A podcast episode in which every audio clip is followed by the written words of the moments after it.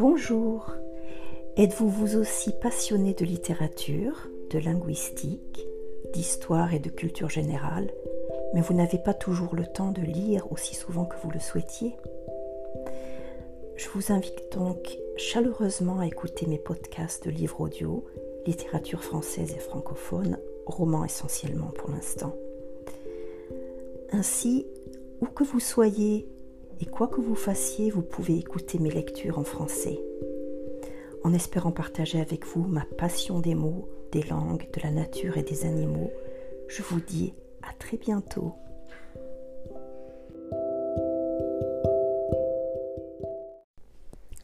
La tresse de Laetitia Colombani, livre de poche, page 64-65. La pièce n'est pas plus grande qu'une chambre. On pourrait y mettre un lit, tout au plus. Et encore, ce serait un lit d'enfant. C'est là que je travaille, seul, jour après jour, dans le silence. Bien sûr, il y a des machines, mais le rendu est plus épais. Ici, pas de travail à la chaîne. Chaque modèle est un prototype, et chacun d'eux fait ma fierté. Avec le temps, mes mains sont devenues presque indépendantes du reste de mon corps. Si le geste s'apprend, la rapidité s'acquiert au fil des ans. Je travaille depuis si longtemps penché sur ce métier que mes yeux en sont usés. Mon corps est fatigué, perclus de rhumatisme, et pourtant mes doigts n'ont rien perdu de leur, de leur agilité. Parfois mon esprit s'échappe de cet atelier et m'entraîne vers des contrées lointaines, vers des vies inconnues, dont les voix me parviennent comme un écho tenu et se mêlent à la mienne. Chapitre 7 Smita Village de Badlapur, Uttar Pradesh, Inde. En entrant dans la cahute, Smita remarque immédiatement l'expression de sa fille. Elle s'est hâtée de finir sa tournée, ne s'est pas arrêtée chez la voisine pour partager les restes des chats comme elle en a l'habitude. Elle a couru au puits prendre de l'eau et a déposé son panier de joncs et s'est lavée dans la cour. Un seau, pas plus, il faut en laisser pour Lalita et Nagarajan. Tous les soirs, avant de passer le seuil de sa maison, Smita frotte trois, fois son corps avec du savon. Elle refuse de ramener l'odeur infâme chez elle. Elle ne veut pas que sa fille et son mari l'associent à cette puanteur. Cette odeur, l'odeur de la merde des autres, n'est pas elle. Ce n'est pas elle. Elle ne veut pas être réduite à ça. Alors elle frotte de toutes ses forces, ses mains, ses pieds, son corps, son visage. Elle frotte à s'en arracher la peau, derrière ce bout de tissu qui lui sert de paravent, dans le fond de cette cour, à l'orée du village de Badlapur, aux confins de l'Uttar Pradesh. Smita se sèche et met, des vêtements propres avant d'entrer dans la cahute. Lalita est assise dans un coin, les genoux serrés contre la poitrine. Elle a le regard fixe, rivé au sol. Sur son visage flotte une expression que sa mère ne lui connaît pas, un mélange indéfinissable de colère et de tristesse. Qu'est-ce que tu as? L'enfant ne répond pas. Elle ne desserre pas les, les mâchoires. Dis-moi, raconte, parle. Lalita reste muette, le regard dans le vide, comme si elle, fixait un point imaginaire qu'elle est la seule à voir, un lieu inaccessible loin de la cahute, loin du village, où personne ne peut l'atteindre, pas même sa mère. Smita s'énerve. Parle L'enfant se recroqueville, rentre en elle-même comme un escargot effrayé dans sa coquille. Il serait facile de la secouer, de crier, de la forcer à parler, mais Smita connaît sa fille. Elle ne tirera rien d'elle. Ainsi. Dans son ventre, le papillon s'est transformé en crabe. Un sentiment d'angoisse l'étreint. Que s'est-il donc passé à l'école? Elle ne connaît pas ce monde-là, pourtant elle y a envoyé sa fille et son trésor. A-t-elle eu, tort? Que lui ont-ils fait? Elle observe l'enfant. Dans son dos, le sari semble déchiré. Un accro, oui, c'est un accro. Qu'est-ce que tu as fait? Tu t'es sali? Où est-ce que tu as traîné? Smita attrape la main de sa fille et la tire à elle pour la décoller du mur. Le sari neuf qu'elle a cousu des heures durant, nuit après nuit, renonçant à dormir pour qu'il soit prêt à temps, ce sari qui fait sa fierté est déchiré, abîmé, souillé. Tu l'as déchiré? Regarde Smita se met à crier, furieuse, avant de se figer. Un doute terrible s'est emparé d'elle. Elle entraîne Lalita dans la cour au grand jour. L'intérieur de la cahute est sombre et ne laisse guère rentrer la lumière. Elle entreprend de la déshabiller, lui ôtant vigoureusement le sari. Lalita n'oppose pas de résistance. L'étoffe cède facilement. Le vêtement est un peu, plus, un peu grand pour elle. Smita tressaille en découvrant le dos de l'enfant. Il est zébré de marques rouges, des traces de coups. La peau est fendue par endroits, à vif, rouge vermillon, comme son bindi. Qui t'a fait ça? Dis-moi, qui t'a frappé?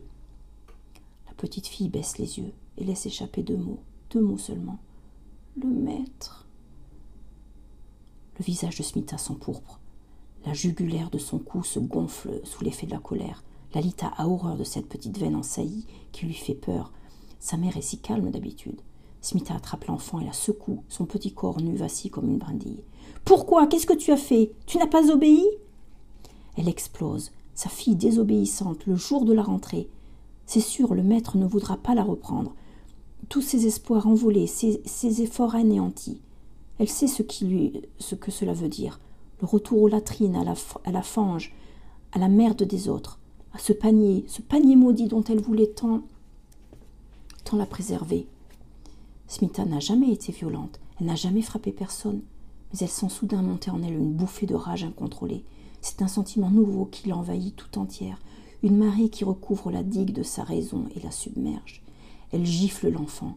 Lalita se recroqueville sous les coups. Elle protège son visage de ses mains du mieux qu'elle peut. Nagarajan est en train de rentrer des champs lorsqu'il entend des cris dans la cour. Il se précipite. Il, il s'interpose entre sa femme et sa fille. Arrête, Smita Arrête Il parvient à la repousser et prend Lalita dans ses bras. Elle est secouée de sanglots.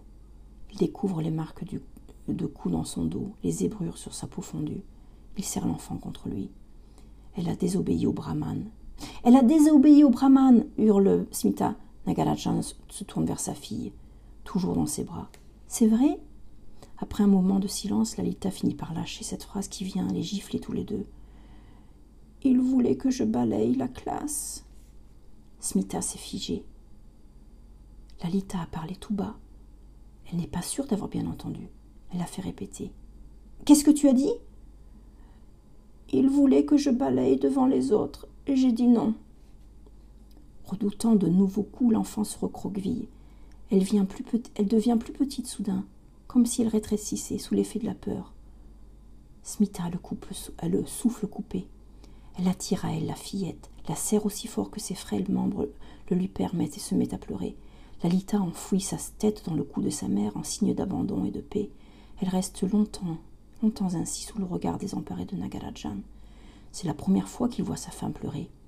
Devant les épreuves que la vie lui aura imposées, elle n'a jamais flanché, jamais cédé. C'est une femme forte et volontaire. Mais pas aujourd'hui.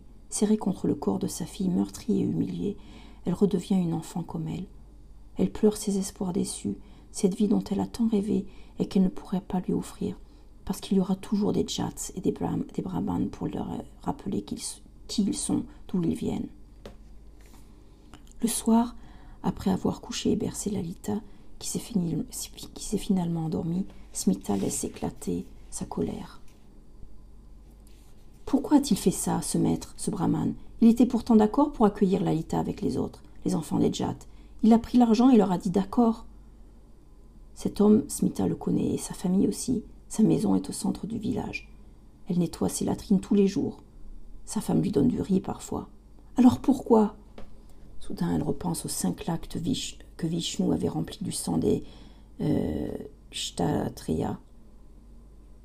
qu'ils avaient défendu, lorsqu'il avait défendu la caste des brahmanes. Ce sont eux les, les prêtres, les, éclairés au-dessus de toutes, les autres castes, au sommet de l'humanité. Pourquoi s'en prendre à Lalita Sa fille n'est pas un danger pour eux. Elle ne menace ni leur savoir ni leur position. Alors pourquoi la replonger ainsi dans la fange? Pourquoi ne pas lui apprendre à lire et à écrire comme aux autres enfants?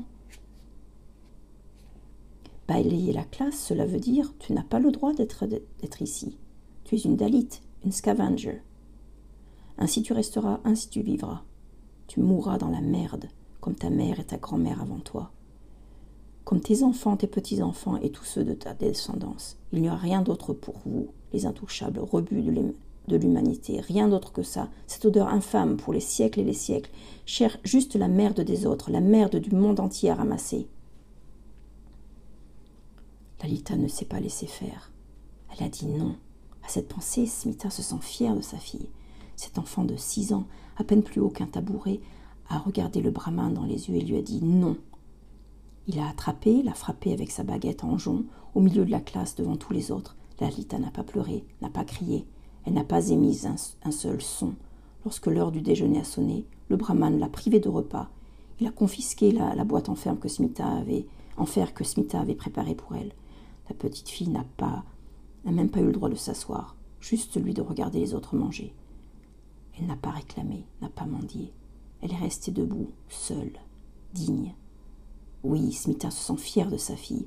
Elle mange peut-être du rat, mais elle a plus de force que tous ces brahmanes et ces jats réunis. Ils ne l'ont pas domptée, pas écrasée. Ils l'ont rouée de coups, zébrée de cicatrices, mais elle est là, au-dedans d'elle-même, intacte. Nagarajan n'est pas d'accord avec sa femme. Lalita aurait dû céder. Passer le balai, après tout, ce n'est pas si terrible, un coup de balai. Ça fait moins mal qu'un coup de baguette d'anjon. Smita explose. Comment peut-il parler ainsi? L'école est faite pour instruire, non pour asservir. Elle va aller lui-même, elle va aller lui parler au brahman. Elle sait où il habite. Elle connaît la porte dérobée à, l'arrière de sa maison. Elle y entre tous les jours avec son panier de joncs pour nettoyer sa fange.